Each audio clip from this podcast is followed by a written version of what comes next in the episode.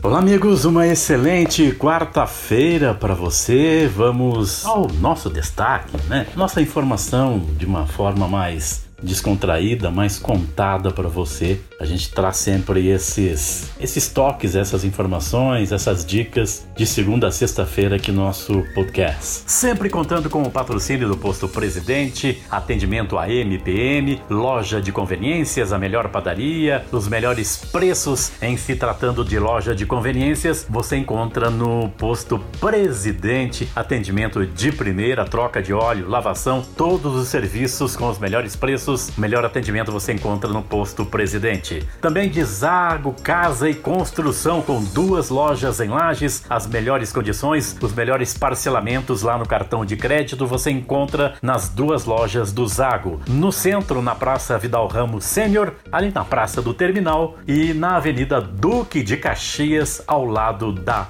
Peugeot. Vou dar uma dica bacana que eu estive lendo do cifraclub.com.br. Anote esse site aí, faça uma pesquisa depois. Cifra Club, sem o E no final, né?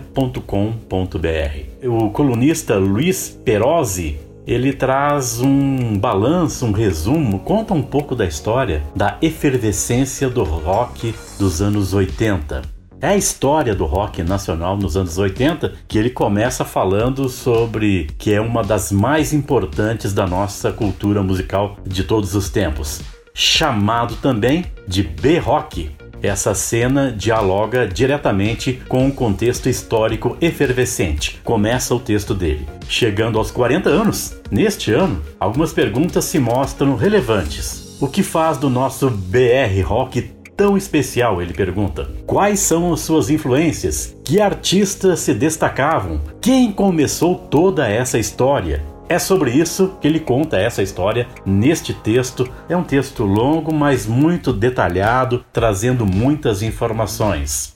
Ele diz no início do texto, da sua coluna, é que a chamada década perdida, devido às crises no setor econômico, culturalmente falando, os anos 80 são considerados de ouro. Afinal, o B-Rock protagonizou a cena musical e refletiu de forma direta a ansiedade, o caos e a chama da juventude em busca de mudanças. Isso era no início da década de 80, logo após a saída do regime militar. O início da história do rock nacional dos anos 80 pode ser atribuído ao single Perdidos na Selva. A canção da banda Gang 90 e as Absordetes explodiu lá no ano de 1981. Contudo, há aqueles que atribuem ao seminal grupo carioca, a Blitz, o status de pioneirismo do rock brasileiro oitentista. Uma curiosidade, ele fala sobre o seu primeiro álbum, As Aventuras da Blitz 1, de 1982, 30 mil exemplares, e eu fui testemunha disso, 30 mil exemplares do vinil foram riscados à mão pela banda. O motivo? Fugir da ditadura militar. Isso porque pouco antes do lançamento do disco, as duas últimas faixas foram vetadas pelas autoridades. Além da correria pelo momento político enfrentado, a Blitz emplacou sucessos nacionais. É o caso de Você Não Soube Me Amar,